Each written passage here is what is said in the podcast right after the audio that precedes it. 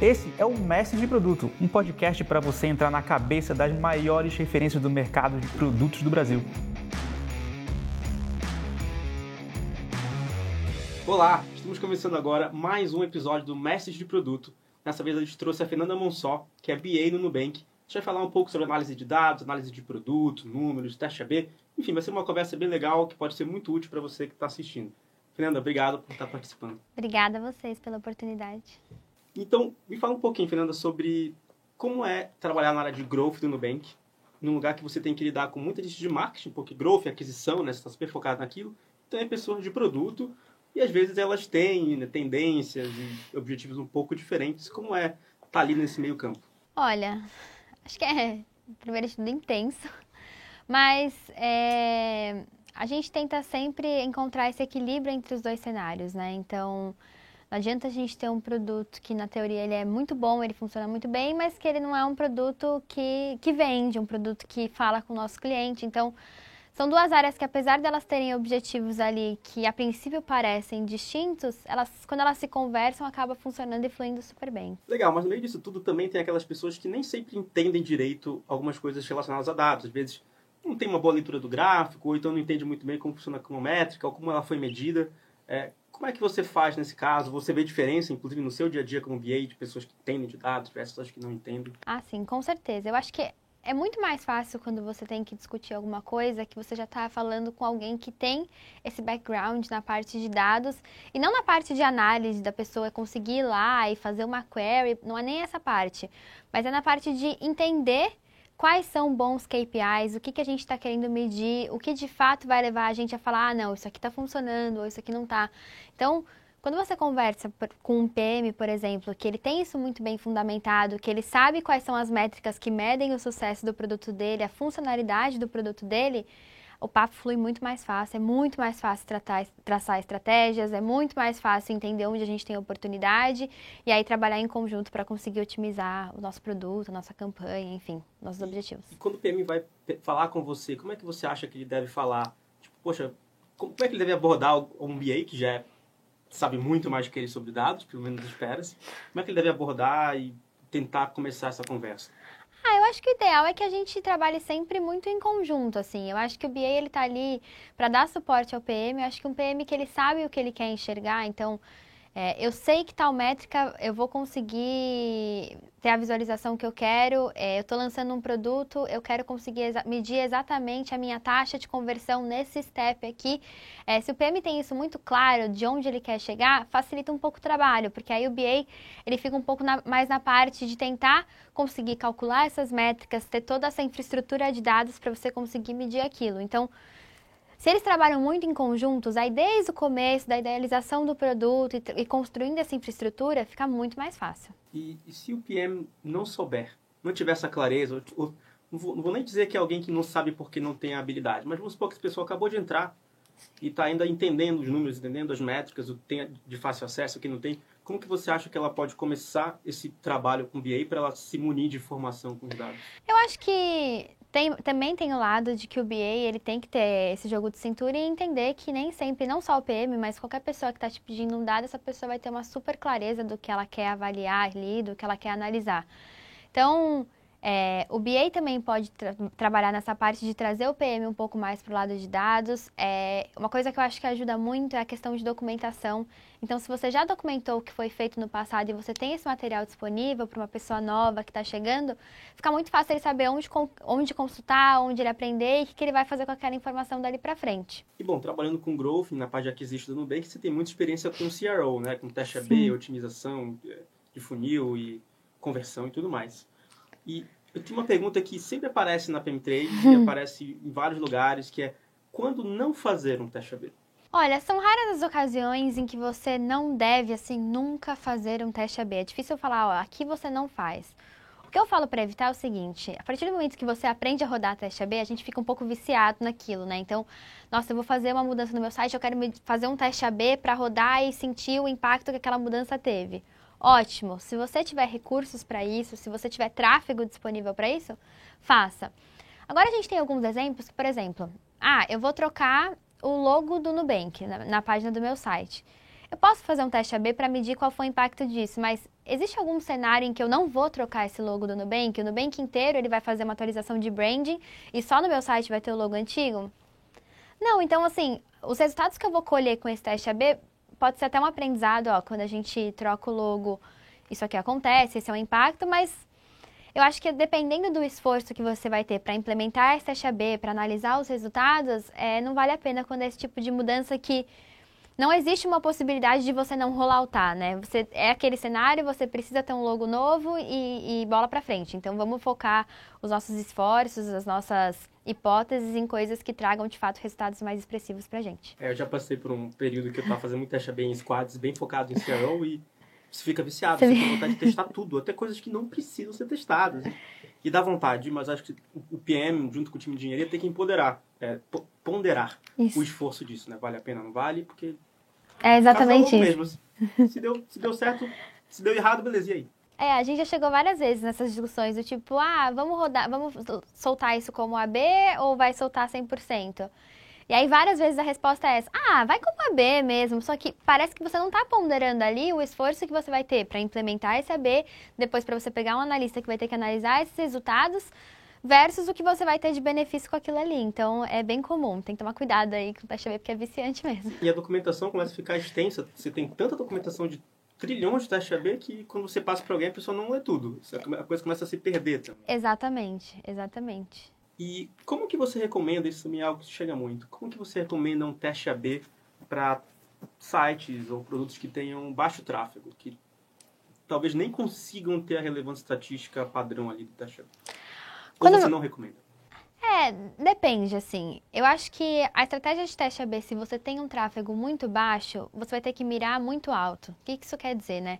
Quando você tem um tráfego baixo, você vai ter uma incerteza maior porque você está testando poucos usuários ali. Então, se você lançar lá um teste que você espera que o aumento seja de 1% ou 2%, provavelmente com tráfego baixo, você não vai conseguir medir isso.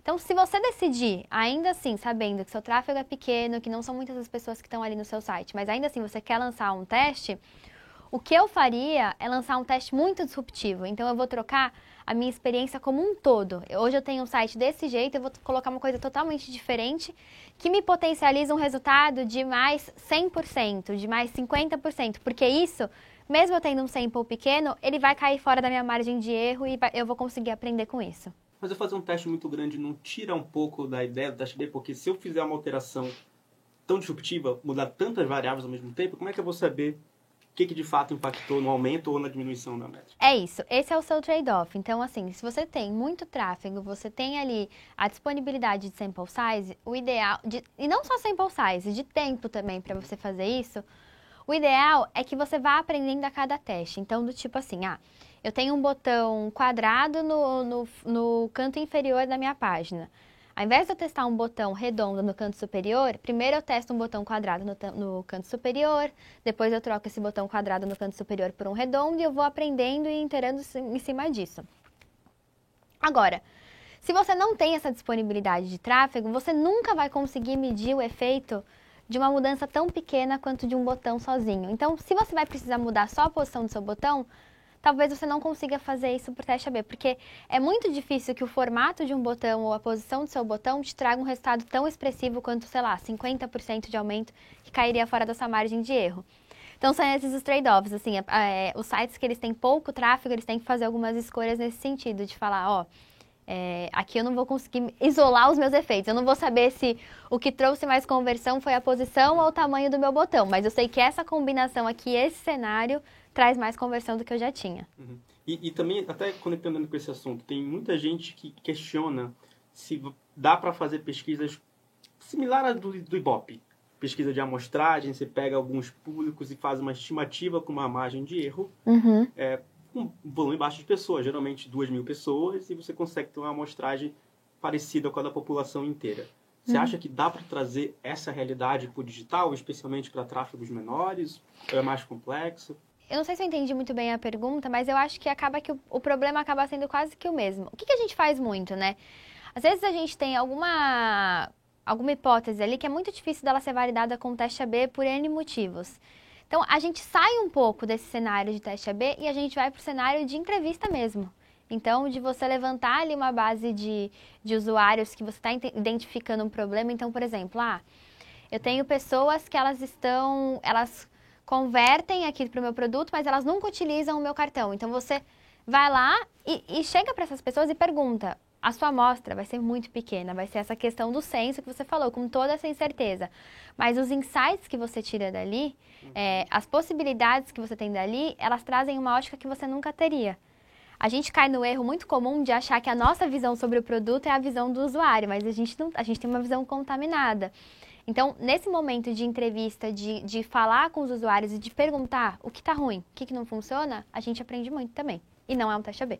Perfeito. E, e quando é que você acha que as pessoas têm que parar e se perguntar: hum, será que esse teste vale a pena fazer o teste AB? Ou de fato fazer essa parte quali e ignorar o teste AB, seja por esforço ou por amostragem, mas quando eu devo fazer a quali? Sempre ou depende da situação?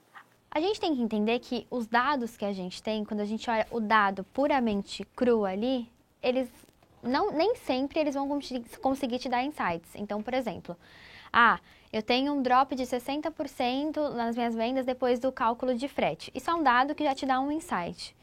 Outra coisa é os usuários eles não estarem convertendo na sua página e você já testou várias métricas, não tem um ponto claro ali no seu fluxo onde esse drop está acontecendo, você não tem uma oportunidade muito clara ali só de olhar para os seus dados. Esse é o momento de você parar e entrevistar esses usuários, de você falar o que, que não funciona. É o preço? É, é a, a cor do meu produto, é a qualidade do meu produto, ele não atende essas expectativas, porque de olhar puramente as métricas que você está acompanhando ali, as métricas que a gente tem disponível, você não vai conseguir tirar esse insight, se não for algo muito peculiar de uma parte do fluxo.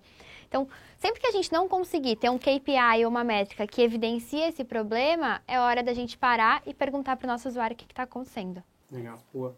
E indo para a última pergunta, até saindo um pouco da esfera taxa B, é, sobre sazonalidade. Tá.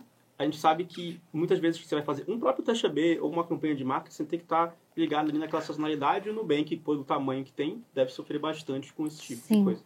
É, você tem exemplos de como que vocês lidam com esse tipo de sazonalidade no Nubank, seja por feriado, seja por alguma promoção, alguma coisa assim? Como é que vocês fazem essa segmentação, a separação das coisas? É, existem algumas formas de você fazer isso. A primeira delas é entender o seguinte, por exemplo, sazonalidade ela é um problema quando eu quero comparar dois pontos de dados, né? Então, por exemplo, ah, eu tive, sei lá, uma queda de, de vendas em outubro e aí um pico de vendas em novembro. Será que esse pico está relacionado à sazonalidade da Black Friday ou não? Outra coisa é entender que todo ano em novembro, por existir a sazonalidade da Black Friday, eu tenho esse pico de vendas. Então, nem sempre você ter uma sazonalidade é ruim, porque você pode, inclusive, é, se preparar para isso. Olha, novembro está chegando, a gente vai receber mais tráfego no site, então deixa eu já preparar meu site em termos de performance, em, ter, em termos de infraestrutura para receber essas pessoas. Isso é um ponto. Segundo ponto, sobre como a gente lida com isso. Se você quiser isolar totalmente efeitos de sazonalidade, você pode rodar um teste AB, que vai te ajudar a comparar métricas de um período é, você usa, por exemplo, um estado de controle e um estado de teste. Então, o estado de controle recebe, não recebe tratamento nenhum e o estado de teste recebe esse tratamento. E aí você vê mês sobre mês o que aconteceu ali com aqueles dois estados e compara os comportamentos. Isso é uma maneira. Outra coisa é você simplesmente assumir que a sazonalidade existe, ela vai existir ali todos os anos, todos os meses você vai ter isso, e você entender como ela está impactando na sua campanha então, ou no seu produto, né, nas suas vendas, enfim, no, no seu objetivo dali. Então, sabendo que em fevereiro tem carnaval, o que, que eu aprendi em fevereiro? Ah, olha, isso me impactou dessa maneira negativa, eu tive menos tráfego, eu tive mais venda, é... enfim, esses foram os resultados. Então, é você também aprender com isso para aquilo que a gente comentou no começo, se preparar para o próximo ano, porque ela vem de novo, né? Eu vou entrar até num ponto um pouco mais técnico, porque é um pouco de uma experiência que eu vivi. É, eu trabalhava num squad que a gente chamava muito para taxa de conversão, e logo quando a gente começou a trabalhar, e era tráfego B2C, então muito volume uhum. no Viva Real, Marketplace, uhum. e tinha muita sazonalidade de campanha de marketing. Então, às vezes, eles acertaram uma segmentação boa e, nossa, bombava a conversão total. Às Sim. vezes, era uma segmentação não muito boa, caía. E aí, a gente começou a ter muito problema nos próprios testes AB. E aí, a gente começou a separar e olhar, os fazer teste AB só para SEO. Então a gente acompanhava a métrica total, que tá. marketing, mas teste AB só SEO porque tinha menos é, sazonalidade. mudava muito menos, era muito mais constante o volume e o tipo de pessoas que vinham por lá. Vocês têm esse tipo de problema no Nubank? Que passaram por isso? Vocês fazem a separação? A gente tem muito, é o que você falou, dependendo de como tá ali configurada as campanhas de marketing, a gente vai ter públicos totalmente diferentes, não só em termos de conversão, mas até em termos de comportamento dentro do Nubank e, e como essas pessoas utilizam o cartão, utilizam a conta. Então, isso a gente tem muito. O que a gente tenta sempre fazer, né? A gente tenta sempre fazer análises que elas são um pouco mais segmentadas. Então, a gente, é, até falando um pouco do conceito de análise de cohorts, eu consigo separar essas métricas olhando para cada um desses canais diferentes, olhando para cada uma dessas estratégias diferentes entender como cada uma delas é impactada. Outra coisa também é que, por exemplo, se eu sei que é, eu vou ter a campanha de marketing é, XYZ rodando naquele mês, independente do qual é aquele canal, se metade desses usuários da campanha virem o site versão A e a outra metade versão B, esses efeitos de sazonalidade eles são neutralizados ali, porque a única diferença entre eles, todos vêm de uma mesma campanha, a única diferença entre eles é essa modificação no site. Então, você passa a conseguir comparar essas duas conversion rates só pelo fato de você ter filtrado, olha, só estou olhando para os usuários que vieram da campanha tal. Fernanda, muito obrigado. Obrigada, Marcel. É, muito boa troca, eu espero que quem assistiu tenha gostado bastante. E para você que está assistindo aqui, chegou até o final, assina o nosso canal, marca o sininho, todo esse negócio aí que os youtubers ficam falando. A gente vai trazer cada vez mais conteúdo legal para cá. Até a próxima. Obrigada, tchau, tchau.